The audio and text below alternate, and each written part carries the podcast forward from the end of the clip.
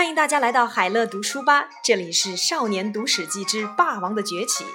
今天我们来说一说漂泊后的尊荣——晋公子重耳流亡的故事。晋公子姬重耳在国外漂泊了十九年，才返回晋国，登上了国君之位。那时他已经六十二岁了。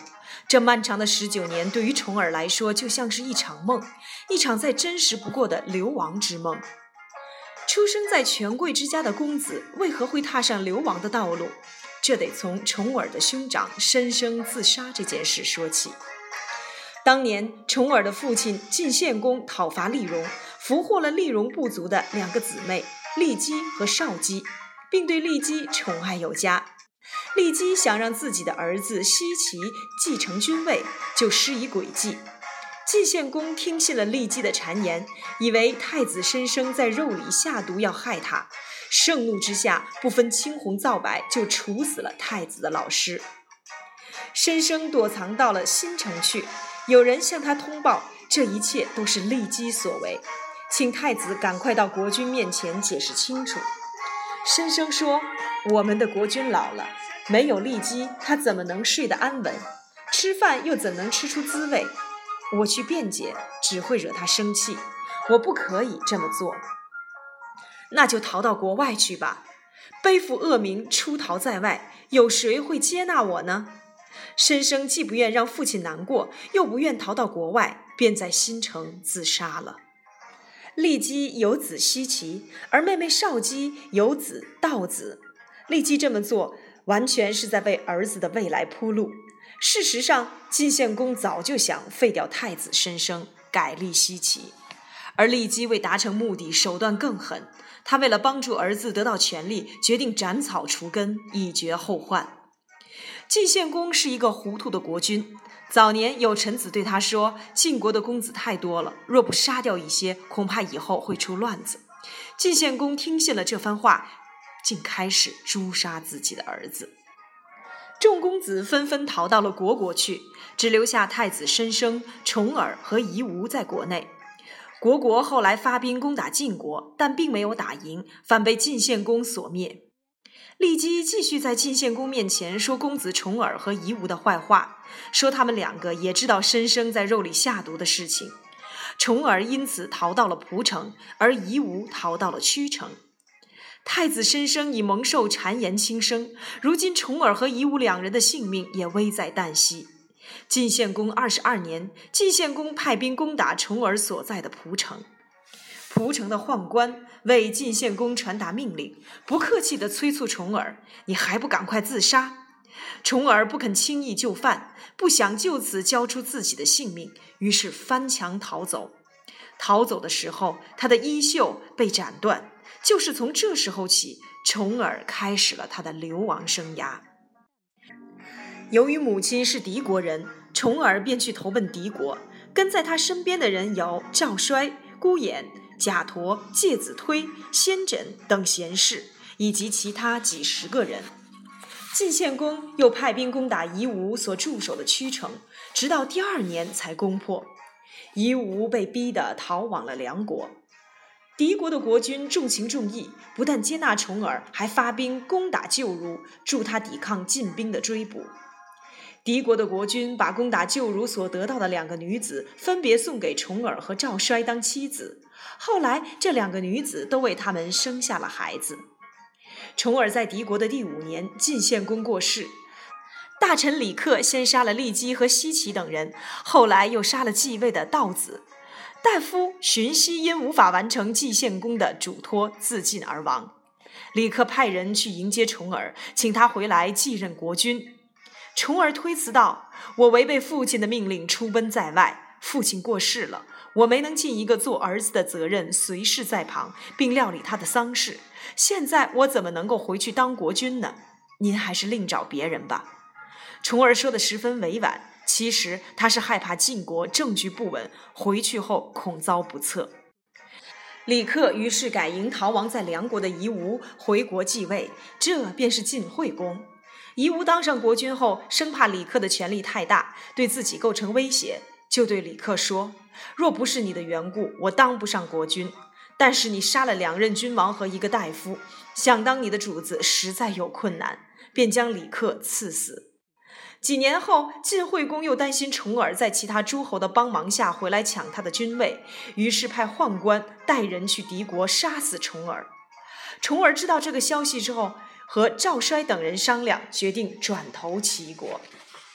临走前，重耳对妻子说：“等我二十五年，我若没有回来，你就改嫁。”他的妻子笑着说：“二十五年后，我坟上的柏树恐怕都长大了。”尽管如此，他仍然表示愿意等待重耳回来。算一算，重耳一共在敌国待了十二年。重耳出发前往齐国，途中经历了魏国，魏国并没有以礼相待。重耳在路上感到饥饿，向乡下人讨东西吃。乡下人不给他食物，还把土块装在器皿里还送给他。重耳因此发怒，赵衰不以为然地对重耳说：“土是拥有土地的意思，您应当拜谢接受才对呀。”到了齐国之后，重耳受到了很好的款待。齐桓公将宗室之女嫁给重耳，还送他八十匹马。重耳安于这样的生活，尤其喜爱他在齐国的妻子。他在齐国一住就是五年，完全不想离开。在这五年期间，齐桓公过世，齐孝公继位。眼看重耳愈发沉溺于安逸的生活，赵衰和孤偃在桑树下商量着要离开齐国的计划。没想到被重耳妻子的侍女听到，侍女赶紧将消息回报给女主人。哪晓得女主人为防消息走漏，竟杀了他。重耳的妻子劝他赶快离开齐国，重耳叹了口气说：“人活着就要过舒服的日子，其他的事情何必多想呢？”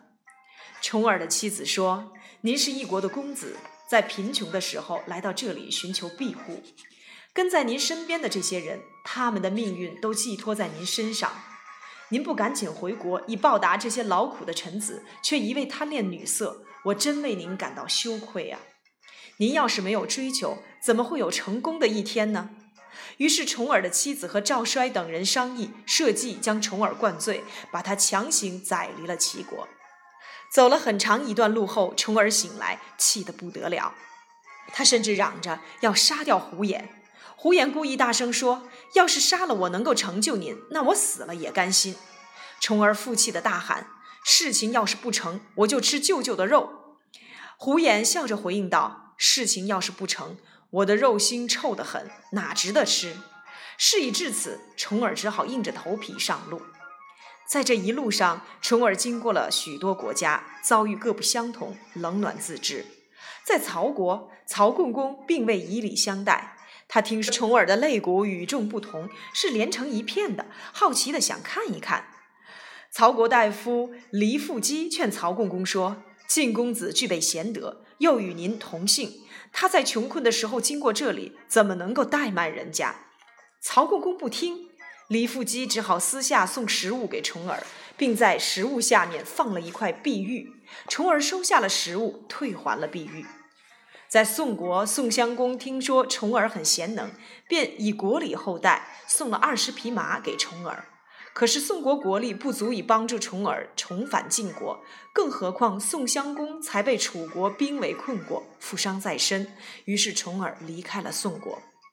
在郑国，郑文公对重耳也没有以礼相待。郑国臣子舒詹对国君说：“晋公子是个贤能之人，跟随在他身边的都是左国之才。要是不想以礼相待，应该直接杀了他，以免将来成为郑国的祸患。”而郑文公并没有听从舒詹的话。重耳接着来到了楚国，楚成王以接待诸侯的礼数相待，重耳推辞，不敢接受。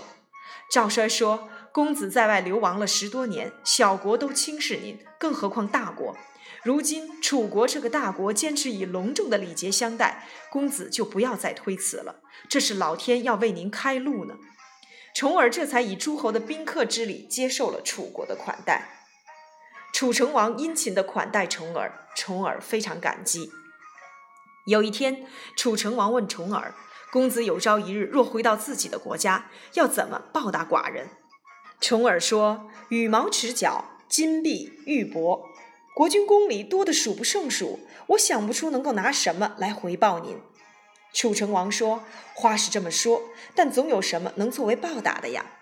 重耳只好说：“要是日后在不得已的情况下和国君兵戎相见，两军会于平原广泽，我会退避三舍。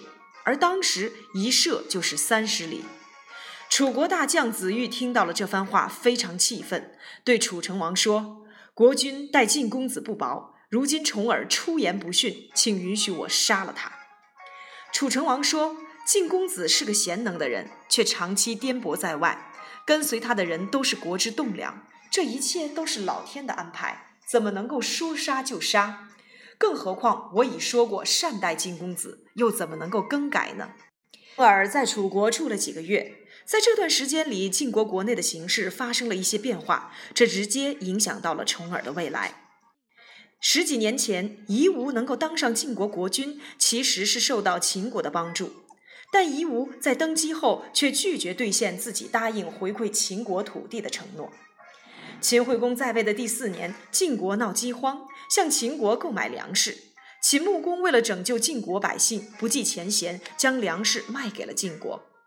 过了一年，秦国闹饥荒，向晋国购买粮食。晋惠公不但不卖粮食给秦国，还认为这是上天赐予的大好机会，出兵攻打秦国。秦穆公大怒，发兵攻打晋国，活捉了秦惠公。秦穆公打算用秦惠公的性命来祭天。秦穆公的夫人是晋惠公的姐姐，她换上了丧服，整日痛哭流涕。秦穆公看到了这种情形，一时不忍，就和秦惠公订立了盟约，放他回国去了。晋惠公八年，晋惠公派太子到秦国去当人质。五年后，秦惠公生病，太子怕秦惠公改立其他儿子为太子，便从秦国逃回了晋国。秦惠公十四年，惠公过世，太子即位，是为晋怀公。而太子的不告而别惹恼了秦国，因此秦穆公决定扶植重耳。听说他人在楚国，便希望他能够来到秦国。重耳接受了秦穆公的邀请，离开楚国，前往了秦国。秦秦穆公对重耳礼遇有加，送了五个宗室女子来服侍他，其中一个就是晋太子羽在秦国时的妻子。重耳不愿意接受禹的妻子，随从司空季子说。这个禹，他的国家我们都要了，更何况是他的旧妻，接受吧，跟秦国结个亲，再寻求反国的机会。公子要是拘泥小节，岂不是忘了过去所受过的奇耻大辱？重耳听了这番话，接受了禹在秦国时的妻子。秦穆公见楚耳如此顺从己意，大为高兴，于是设宴与重耳畅欢。晋怀公即位后，害怕秦国报复，又畏惧重耳的势力，便拿重耳门下之人在国内的家人开刀，杀死了胡衍的父亲胡突，以示威慑。晋国一些大臣听说重耳一行人在秦国，便偷偷跑来劝他们回国，还说有很多人愿意做内应。穆公见时机成熟了，就派兵护送重耳回国。晋公见秦军前来，发兵抵抗。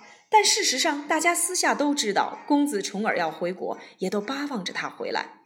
不久，胡衍与秦晋两国的大夫在寻地定下了盟约，重耳进入了晋军的营地，后来抵达晋国的曲沃，朝拜了武公祖庙，继位为国君，是为晋文公。朝中的大臣都来曲沃拜见新国君。晋怀公逃亡到了高梁，晋文公派人去结束了他的性命。在外流浪了十九年，公子重耳终于回到了自己的国家，当上了国君。这种漂泊后的尊荣来之不易。此后，晋文公励精图治，不仅扭转了国内混乱已久的政治局面，还成就了一番连先祖都达不到的霸业。三分钟读历史关键：生命可以像蝼蚁一样脆弱，一捏即毙；也可以像蚯蚓一样顽强，被截断之后还能重生。要把生命活得像蝼蚁还是蚯蚓，要看个人怎么去面对自己的命运。申生和重耳同样都是处在困境中的人，但申生固执于自己迂腐的想法，逃不出困境；重耳则不安于现状，最终开创了一番新的局面。想想看，一个曾经锦衣玉食的公子，落魄到必须在路上向人乞食，那是何等难堪的处境！没获得食物也就罢了，居然还被乡下人送上土块儿，这样的羞辱，一个普通人都受不了，更何况是出身高贵的重耳。然而，在赵衰的教导下，重耳学会了能屈能伸，学会了用正面的态度去看待这样的事情。从脱离齐国安逸的生活到做客楚国，重耳的转变非常明显。当他以退避三舍来报答楚成王时，这时的重耳已经不是一个如丧家之犬般的落难公子，而是一个准备成为一国之君的人了。词语收藏夹一：秦晋之好。在春秋时期，秦国和晋国世代联姻，后人以秦晋之好来比喻两家联姻。二：退避三舍，比喻不与人相争或主动让步，以避免冲突。